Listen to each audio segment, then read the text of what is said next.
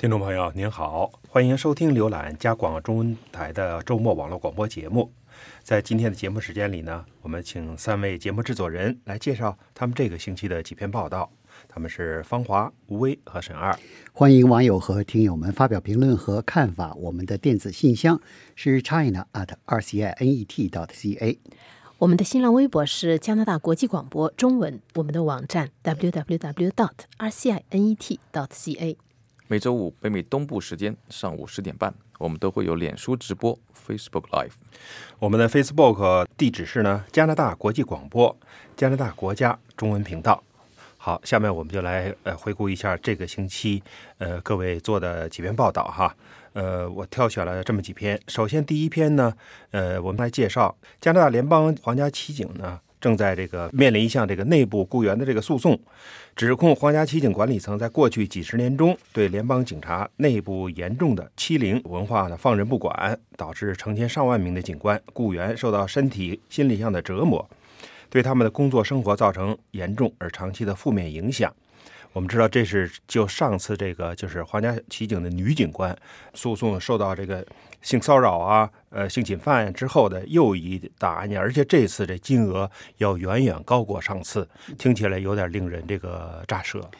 上一次是二零一六年的三千，嗯，一百名皇家骑警女性警官针对皇家骑警管理层放任性侵文化泛滥的。集体诉讼呢是当时索赔是一亿加元，嗯，这一次呢提出的这个集体诉讼的索赔要求是超过十亿加元，确实是数量很大。这十亿加元呢，其中有其中有这个十亿加元，十其中的十亿加元是用于索赔经济损失和失去晋升机会，另外呢被迫退休和损失退休金等方面的收入损失，还有一亿加元用于所谓惩罚性的赔偿，另外呢还有三千万加元用于。赔赔偿家庭成员呢跟着一块儿受罪啊，心理受折磨这方面的这个损失，就是这个集体诉讼的法律文件刚刚被交给法庭，还没有被联邦法院立案。如果立案开始的程序呢，这个这应该是加拿大这个皇家骑警历史规模最大的一个集体呃诉讼的这样一个法庭的案件。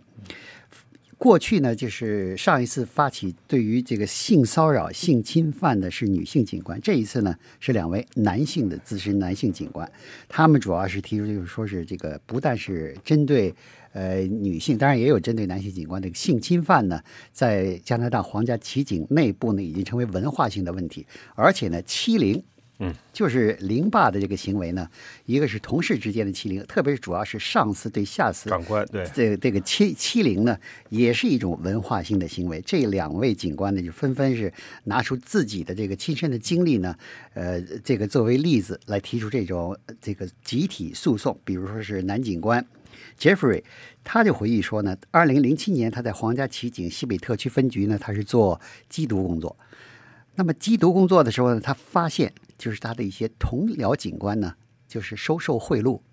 等于是呃跟集贩毒集团呢勾结在一起。比如说有一位警官呢，他就接受了这个贩毒集团的几万加元的贿赂，他就把卧底警察的身份告诉了这个 这个这个贩毒集团。你说这个这事儿，这不就是内鬼吗？对啊，然后呢，他把这个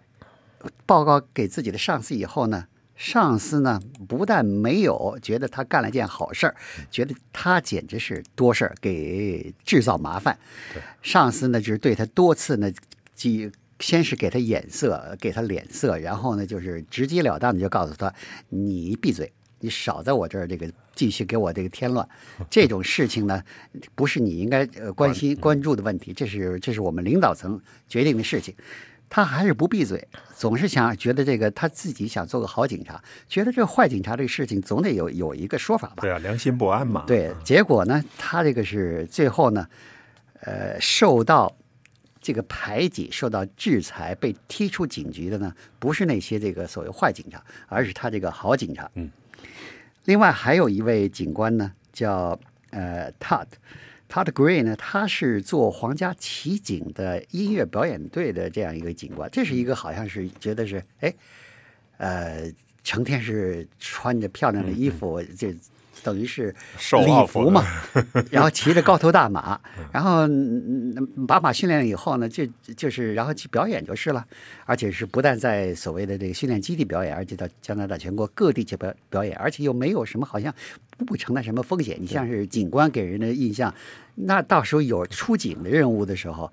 你是要冒着风险的。你像经常不是有什么这个城市发生枪击事件，多少名警官殉难，那个城市又有什么几名警官受伤的事情，这个觉得没有什么风险啊。对他不是出警，他是出境，好多人要合影。觉得 觉得这简直是这个所谓的这个理想的工作嘛。嗯结果呢，他参加这个警队以后，很快就发现呢，这里边有很深的这个所谓的就是呃。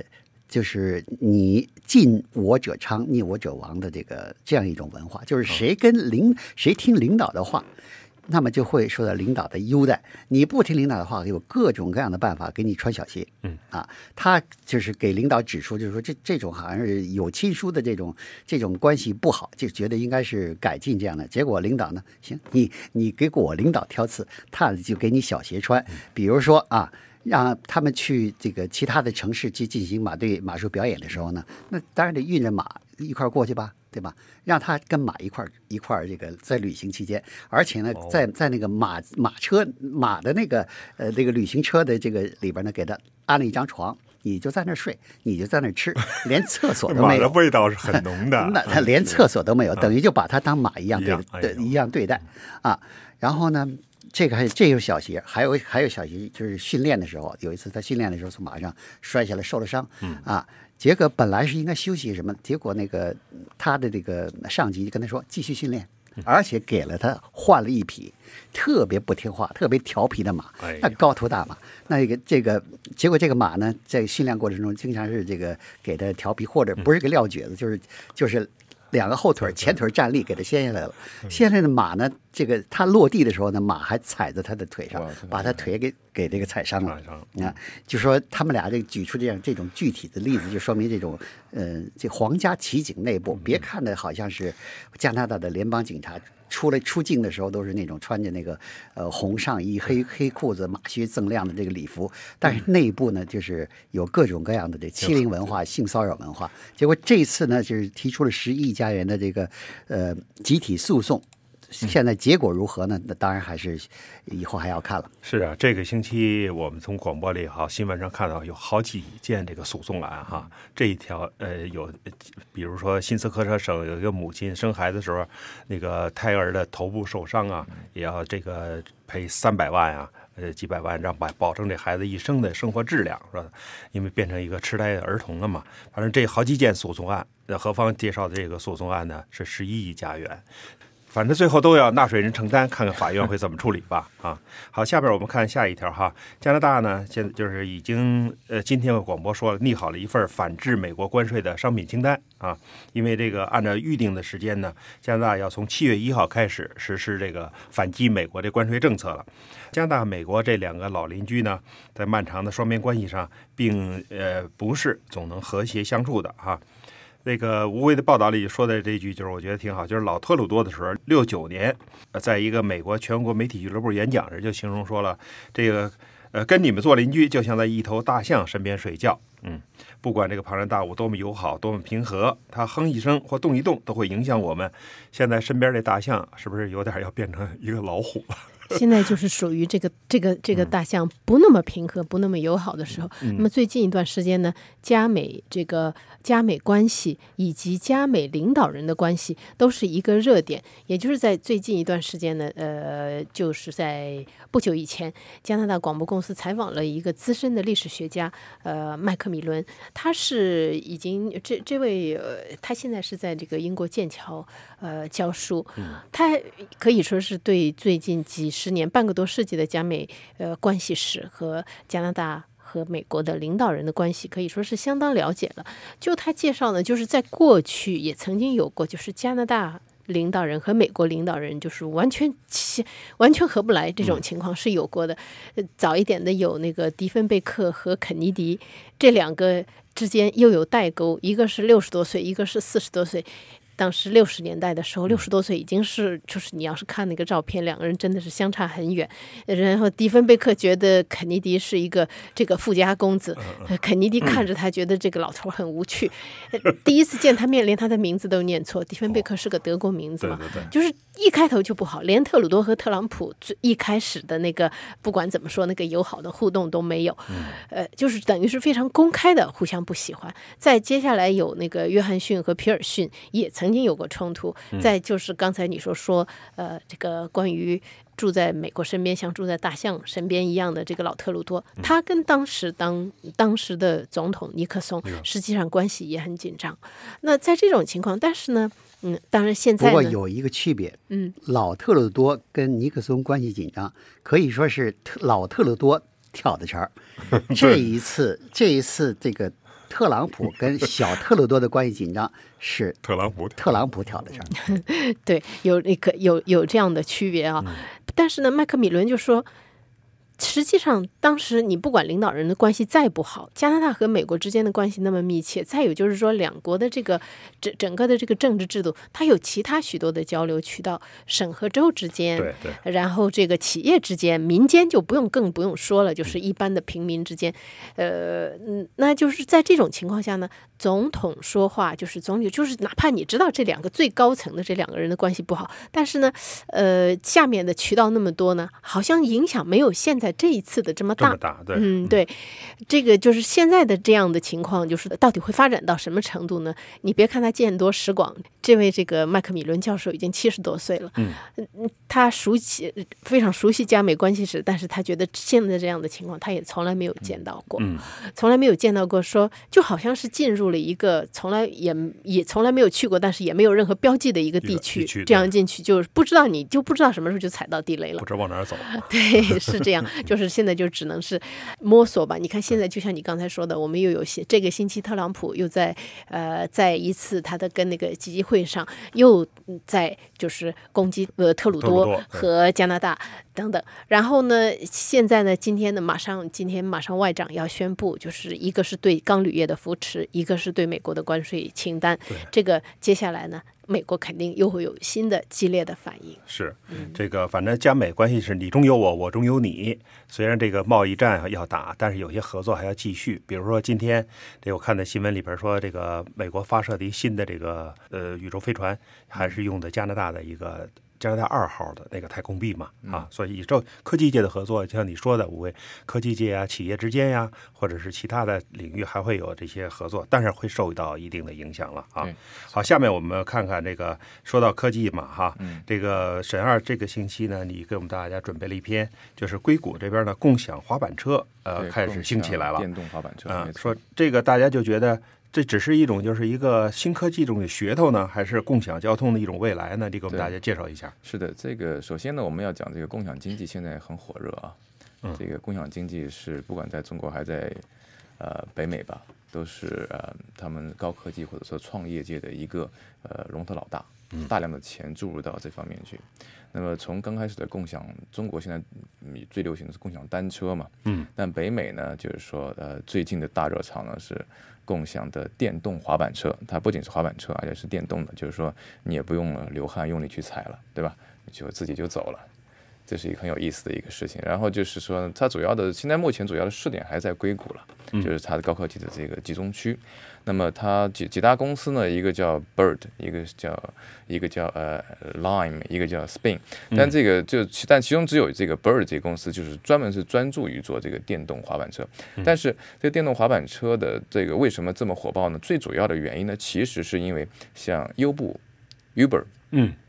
他们的 CEO 发话了，他说他看好这个共享电动滑板车才是真正的未来。他们等于是把共享单车或者共享自行车放到一边去了。嗯，那么在这种情况之下，那个资本就是看这些热潮嘛，对不对对这个大 CEO 一说话，大家就涌上去了。趋势对趋势。就像 Bird Bird 这些公司，他就拿了这个三个亿的美金，就他哦准备在不仅是在这个呃硅谷嘛，在美国的各大城市要铺开，嗯而且他现在也在尝试在欧洲做一些试点。在巴黎已经开始有这种电动滑板车了。那么就是说，那我们回过头来，我们要看一下加拿大。对，加拿大的情况呢，就是说我也不是专家，所以说我问了一个懂行的。嗯，那么这个他叫冯强啊，他是他自己是做共享单车的，哦，但他但是呢，他是就是说在共享共享单车呢，他关注的是这个共享电动滑板车。我就问了他一下，他说这个加拿大的目前确实呢各大城市是没有这个呃共享的这个电动滑板车，但是因为加拿大跟美国事实上是毗邻的，而且就是说很多东西互相影响，就像我们刚才在报道里讲的一样嘛，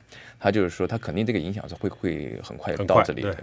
但是这个说在加拿大呢，他现他觉得就是目前是最大的一个障碍呢，实际上是加拿大的这个对这种电动的或者充电类的这种这个滑板车，它的那个安全的要求很高，嗯，要超过美国，所以造成它的成本很高，它对它每一辆成本达到五百加元。哦，但是五百加元的成本的话，对于很多公司来说，它是会考虑这个成本是不是能承受的问题。嗯，但是呢，它同时呢，他也认为就是说，这个电动滑板车它有很多优势要超过这个共享单车，包括我们在 Montreal 或者在加拿大都实际很多城市能看到的 Big C。嗯，他觉得它是能会很快能超过这种潮流楼来的话，很快能超过这些 Big C 的这个取代 Big C 的。但是呢，就是说他觉得目前最大的一个问题是，就是各大城市的这个政府呢，他有担心乱停乱放的问题。因为 Big C 它是有定点的，像这种共享单车或者共享电动滑板车是不定点的，哦它随便可以放的。但就是说各大城市就会出台各种各样的规定。那如果说在出台规定的这个符合规定的情况下，他相信这个趋势是一定会发展的。对，这个反反正是一个就是科技界的嘛，总要不断的向前发展嘛。没错。但是这个至于是实用的这个价值怎么样？你像好多人骑自行车，人不仅是说代步，还想锻炼，锻炼借机锻炼锻炼，结果站在你那个自动滑板车锻炼的机会因为它有个问题，就是很多人去拿去上班。对你想拿去上班，你骑自行车你会流一身汗吧？对，你就会有担心，对不对？对但如果它是自动的话，你就不用担心这个。我们会关注这个趋势的发展啊。好的，好，下面我们再看两条报道哈。加拿大呢一直是一个很就是国际化开放的国家哈，不管是从移民的角度啊，或从外交政策角度啊哈。呃，那么呢这星期我们有两篇报道涉及到加拿大和这个国际上的关系。一篇是呢方华所做的报道，就是加拿大开始又呃重新派这维和部队。这次是这个到这个马里执行这维和任务了，而且这次好像任务是比较危险。加拿大这个从保守党跟后来的历来的自由党政府呢开始呢，已经有差不多二十年，基本上没有参加新的国际维和行动。这一次呢，开始且这个又重新开始参加联合国新的维和行动。这一这一次呢，就是等于说是不去则已，一次一去呢，去了一个最危险的地方。马里现在是被认为是联合国。呃，所有维持和平项目里边最危险的、最危险的项目中的一个，虽然不是唯一的一个，但是基本上也属于前几名了。那么，所有所有所谓的危险呢，就是因为就像一位这个在呃阿富汗跟马里都参参都参加过维和行动的一个德国的资深军人所说的。他说，在阿富汗呢，你知道谁是敌人？塔塔利班。那肯定是塔利班在那儿给你杀人放火，给你搞爆炸，这是这是敌人。但是他是在马里不一样，今天是这个袭击你，明天是那个袭击你，然后后两天呢，可能又是几个家的一块儿袭击你，你就不知道谁是敌人，谁是朋友。那么到最后呢，所以说这个问题就是让你这个。呃，联合国维和部队的军人疲于奔命，你这个这个心里边就是非常的这个时刻处于紧张的状态。当然呢，有的时候这些人就是主动的袭击维和部队军人军人，因为呢，这个这些这个组织呢有很多的武装派别呢，他是唯恐天下不乱，就怕马里实现和平。他就是他的希望就是马里这个战乱继续下去，怎么样让战乱继续下去呢？那么枪杀或者是袭击维和部队军人呢，这是这个效果最好的一个。第一呢是制造了耸动呃听闻的这个国际新闻，第二呢让这个联合国的在派驻马里的这维和部队呢军心浮动。啊，好多派遣的国家呢也想是不是该打退堂鼓了，所以他们是非常的这个呃。马里的这个环境非常的复杂跟恶劣。那么加拿大这次呢，虽然没有派地面部队，只是派了所谓的这个呃运输机战地救护和运输直升机编队，一共呢有两架奇努克呃巨型运输机，还有四架的格里芬武装直升机，有二百五十名机组人员，还有一些负责地面维持呃安全的这个呃地面部队人员。但是，虽然说是不直接的参战，只是提供空中的后勤服务，但是现在这这种情况下，用枪榴弹不说了，用那甚至小型导弹，都可以很容易的把这直升飞机给击落下来，而且它是呃那这些武武装呢，可以是呃袭击你的驻地，所以给你带来危害，所以这是一个很危险的任务。但是呢，这个现在这个马里已经成为一个国际的热点，已经国际的问题，这个不解决也不行。主要是两个原因，第一呢是马里现在是这个人口中啊有。啊，加拿大广播公司的这个呃主持人之一的阿瑟诺在马里实地报道说呢，马里人口中现在有百分之六十低于二十五岁，这跟加拿大的人口差不多倒回来了。加拿大人口，加加拿大人口这个老年人、成年人、老人、老年人是占大头，这里面百分之六十低于二十五岁，这都是属于一种非常躁动的人口。这些人就是想办法，第一呢。改善自己的环境。第二呢，改善不了环境，一肚子怨气，他就要想办法去出这口怨气。那么当地的这这些这个所谓的极端组织呢，就可以利用这些人的这个情绪，利用这些年轻人呢，把他们发展成这个极端分子。现在这个嗯，一个是这个马里的向外输出极端分子的问题，还有一个是马里大量的难民涌入邻国，还涌入欧洲的问题。对对对。现在欧洲难民这么厉害，其中有不少从马里过来的。嗯。那么，所以已经成了世界性问题，就是联合国呢必须要动员越来越多的国家参加它的维和部队。现在已经有五十七个国家的一万三千名军人在联合国呃执行这个维和呃在马里执行联合国维和行动，但是已经有一百七十名维和部队军人丧生，三百多人受伤。那么加拿大派驻的这个二百多名军人呢，呃，虽然是期限是一年，呃，这一年之之中是不是能够？能够会有这个呃伤亡，这很难说。另外呢，非常有可能联合国会在一年时间结束后，会对加拿大政府说：“你已经干了一年了，我们还需要你，对，接着干吧。”所以呢，加拿大自由党政府估计是很难说拒绝，说我就是一年到期，我就是打道回府，估计也很难。所以这个开始了，恐怕就会继续下去。嗯。好，我们会继续关注这个在马里维和行动的这个事哈，反正以后会引申出好多的问题，军人的这个受伤啊，或者是这个加拿大的这个财政支出啊等等啊。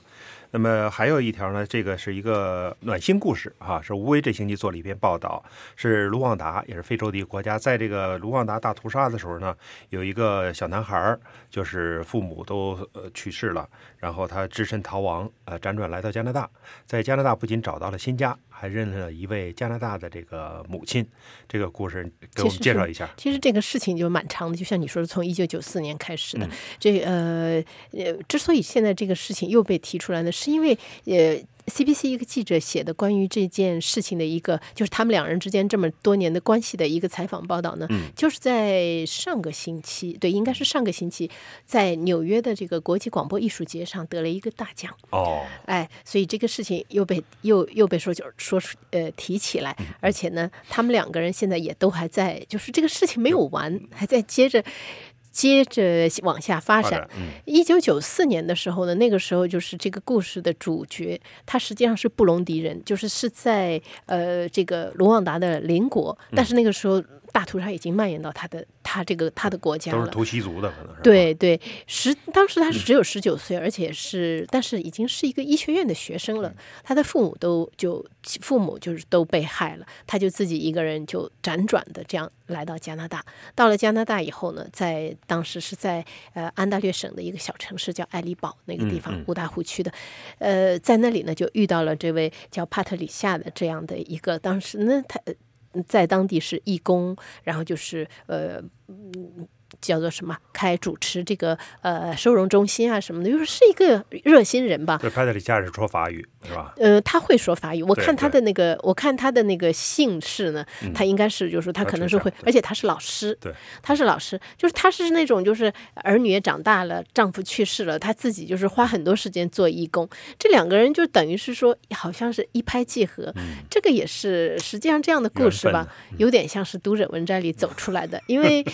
不是。不是普遍现象，就是这是一个就是比较有充满正能量，但是是一个个例。好多机缘巧合的，很多机缘巧合。但是像这样的一个，就是像呃普拉西德这个男孩子的名字叫普拉西德，他我你如果不是因为大屠杀，你想他就算是申请，如果是申请移民的话，实际上也是一个合格的移民人选。他当时十九岁，在医科大学上学，呃，在医学院上学。然后他到了这里以后呢，就很想就是继续他的这个学业。业。那么在这个呃帕特里夏这个老太太的帮助下呢，完成了她的心愿。那现在呢，过了二十多年以后，现在是呃。帕特里夏老太太已经得了老年痴呆症，进了疗养院。那她这个当年接受他的帮助的这 这个年轻人呢，现在是三个孩子的父亲，而且是医生。现在他们的关系就倒过来了，就像一般的母子那样。现在就是等于是说，他在反过来在照顾他，对对对，呃，而且呢也帮助他的家人。这是一个就是呃 不，就像你刚才说的暖心故事。对，挺好的。就是像这些呃故事呢，在加拿大还有很多，但是这个呢，就是被这个公布出来了，而且比较有典型性吧。谢谢吴威的这个报道哈。好，时间有限，我们就到这里哈。感谢您收听我们这一期的周末网络广播，我们下个星期再会。嗯，祝您长周末国庆节愉快。嗯周末愉快，再见。下次见。好，再见。